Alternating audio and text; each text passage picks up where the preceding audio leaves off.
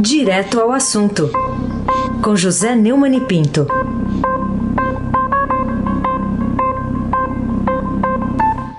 Oi, Neumani, bom dia. Bom dia, Raíssa Abac, Carolina Ercolim. Oi. Almirante Nelson e o seu pedalinho. Bárbara Guerra. Afrânio Vanderlei.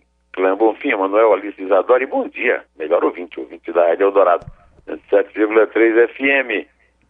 Raíssa Abac, o craque. Bom, Neumann, vamos começar falando do assunto do dia, né, que está na manchete do Estadão. Bolsonaro demite Mandetta e ataca Maia. Dois pontos, aspas, péssima atuação. A manchete hoje aqui na primeira página do Estadão. O que que, para você, pode explicar essas duas notícias reunidas aí num título só? O resto eu devo confessar que eu perdi a calma, perdi a racionalidade quando eu vi o discurso do Bolsonaro para apresentar o novo ministro da Fazenda. Porque logo de saída, ele disse a saída do Mandetta do Ministério da Saúde foi divórcio consensual. Eu acho de um mau gosto terrível essa metáfora conjugal em termos de trabalho e até, principalmente, de, de relações trabalho no serviço público, né? Mas o presidente também mentiu, ele querendo atenuar o choque da sua decisão estapafúrdia é, com a vítima, que já tinha dito que médico não abandona o paciente, o paciente mentiu deslavadamente os motivos da demissão de Luiz Henrique Mandetta do Ministério da Saúde, que é uma demissão irresponsável, irresponsabilíssima, são muito vis e pessoais, nada público, nada republicano. Ciúme, inveja, cálculo eleitoral frio e interesseiro irresponsabilidade de gestor preguiçoso e inimigo figadal, aí usa a palavra que descende de fígado mesmo, como diz Elizabeth Bicho, que o brasileiro raciocina não conserva, mas confirma, da ciência, como eu mostrei é, no meu artigo de ontem, na página 2, da de ontem, na página 2 do Estadão, quando falam em ciência, Bolsonaro está com revólver. Aliás, o meu sogro Xandinho Tabajara me mandou por a, a, é, por a como é chama? WhatsApp, falar de ciência perto dele é mesmo que desafiar Billy the Kid para um duelo. Olha que meu sogro tira bem? Pois bem, para não dizer eh, o que eu talvez não gostasse de dizer, usando uma metáfora preferida do presidente, isso é um flerte com a morte de milhares, talvez dezenas, talvez centenas de milhares de brasileiros indefesos e sem proteção do chefe maior, que a maioria escolheu para comandar os seus destinos. A decisão foi recebida com fortes panelaços, confirmando a pesquisa que dá 76% de apoio ao Mandetta. E depois da demissão, o Bolsonaro resolveu atacar com muita violência o, a, a, atuação do Rodrigo Maia no programa de socorro a estados e municípios, que foi preparado por Zé Roberto Afonso, que é muito respeitado e que é o criador do Bolsa Família. Né? É, ele acha que o Bolsonaro, é, que o Maia não quer apenas derrubá-lo, como fazer uma manobra para ser reeleito ao comando da Câmara. Eu já denunciei várias vezes essa manobra do Maia. Agora, derrubá-lo não vai ser fácil. Se for verdade mesmo, o Bolsonaro é, se apoia em apoio nas redes sociais, que caiu, mas continua alto. E com militância grosseira e agressiva, guerreira, como ele, capaz de a, entender qualquer besteira que ele faça. Carolina Ercolim, tintim por tintim. O que explica a atitude inédita de os presidentes do Senado e da Câmara, né, o Davi Alcolumbre e o Rodrigo Maia, assinarem uma nota oficial conjunta em nome do Poder Legislativo Nacional criticando a demissão do ministro da Fazenda? É, o Congresso reagiu de uma forma inédita, como você disse na pergunta, é isso mesmo. É, o, eu não me lembro de ter visto é, notas oficiais emanadas dos dois presidentes das casas, né, o, o Rodrigo Maia e o Davi Alcolumbre do Senado. Né? É, as cúpulas das duas casas relatavam temor de que a saída do Mandetta prejudica o combate ao novo coronavírus no Brasil. Prejudica já, imediatamente, porque nessa transição o, Nelson Tais, que foi escolhido por lugar, não entende nada de administração pública, vai ficar feito cego em tiroteio na mão dos é, auxiliares do Mandetta, né, o Gabado, o Anderson que o Gambetta, que o Mandetta mandou atender, trabalhar normalmente, né? É, no documento, o Maia e o, e o Alcolumbre manifestam expectativa Nelson Tais dê continuidade ao trabalho que vinha sendo desempenhado pelo Ministério da Saúde. Pelo que eu ouvi do discurso, não acho. De qualquer maneira, os dois fizeram apelo por um trabalho com base na ciência. A vida e a saúde dos brasileiros devem ser sempre nossa maior prioridade. Está provado que do Bolsonaro não é. Aí se abate o craque. Bom, falando aí do novo ministro, o Estadão está destacando que ele é a favor de um isolamento estratégico. Que, que, é isso? Que ideia é essa, Neumann? Bom, Raíssa, primeiramente eu quero dizer a você que eu achei ótimo que não tenham sido nem o Osmar Terra, nem o Antônio Barra Torres, né? Que eram, na minha opinião, os ministros que o Bolsonaro estava preparando mesmo, né? Agora, nas redes sociais está bombando uma declaração do escolhido, Nelson Tais, que ao contrário do que estão dizendo os coleguinhas no meio de comunicação, não se destaca por sua atuação como cientista, como médico, como oncologista, mas como empresário da saúde. E essa declaração que eu recebi de várias, várias fontes é, é uma declaração de quem defende a eugenia de Hitler e Bolsonaro, né? Aquela, a, o tal do isolamento vertical, em que o jovem vai para a rua se contagiar do Covid-19, da Covid-19, para é, contagiar também os idosos da família. Né? É, agora, ele, no discurso, além. No discurso, eu te diria que o principal plano. Eu gostei do principal plano dele, que é você, ou seja, eu, você, todo mundo. Porque não houve uma frase dele que não tenha usado esse vício horroroso na língua portuguesa de trocar a, a, o, o, a preposição se, se é, por você, né? É, mas tomara que ele use isso aí como tá, quer dizer, que cuide realmente da vida da gente, o que eu duvido. Né? Porque ele é defensor da eugenia de Hitler, que Bolsonaro defende, e, e circula na internet com bolsonaristas recorrendo ao velho pretexto de retirado do contexto, né? Ah, não, o texto foi retirado. Não, não foi retirado do contexto, foi eugenia mesmo. Se você tem um velhinho, e você tem um jovem, e só tem é, recurso para atender, um atende o jovem, porque o velhinho está morrendo e o jovem tem.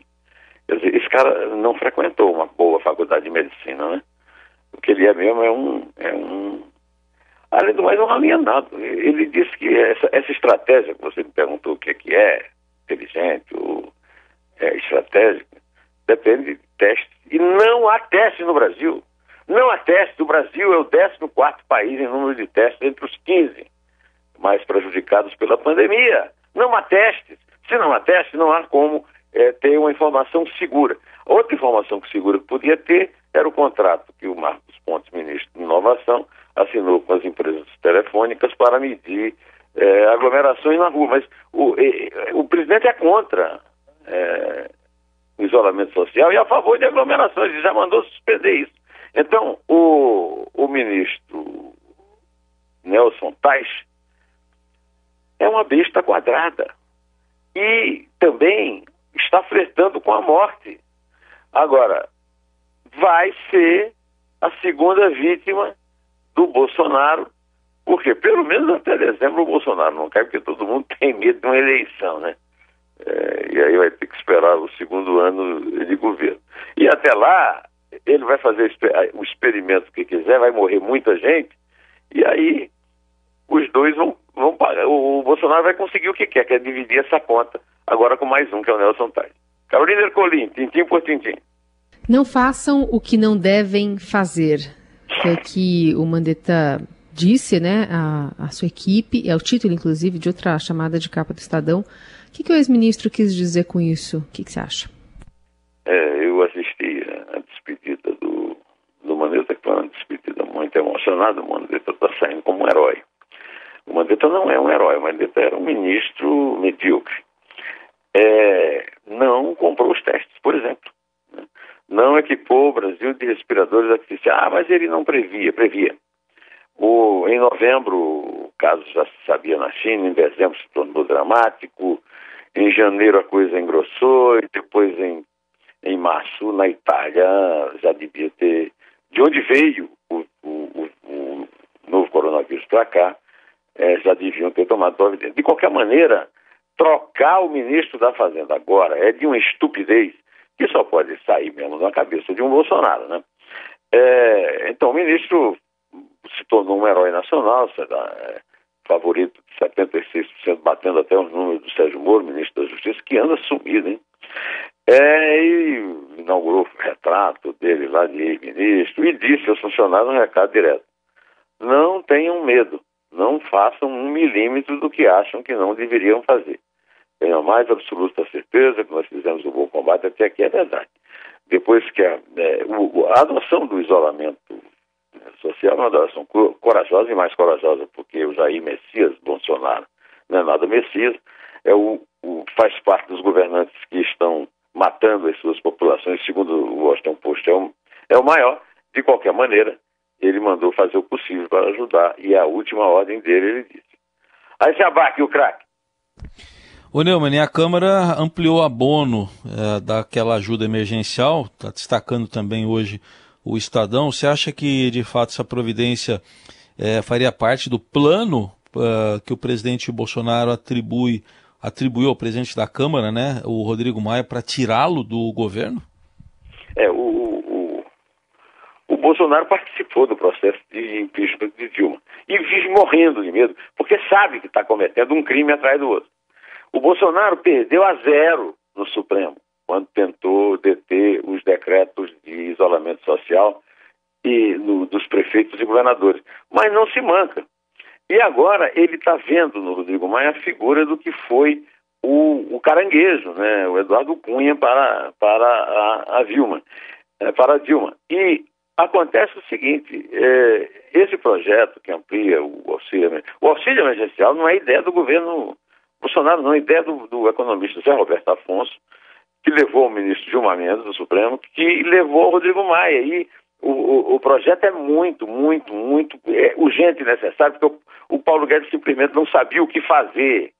E ao fazer, caiu na mão de Onix Lorenzoni, que é uma besta quadrada, e além do mais, um, um sujeito mais cruel é, e mais picareta do que o Bolsonaro.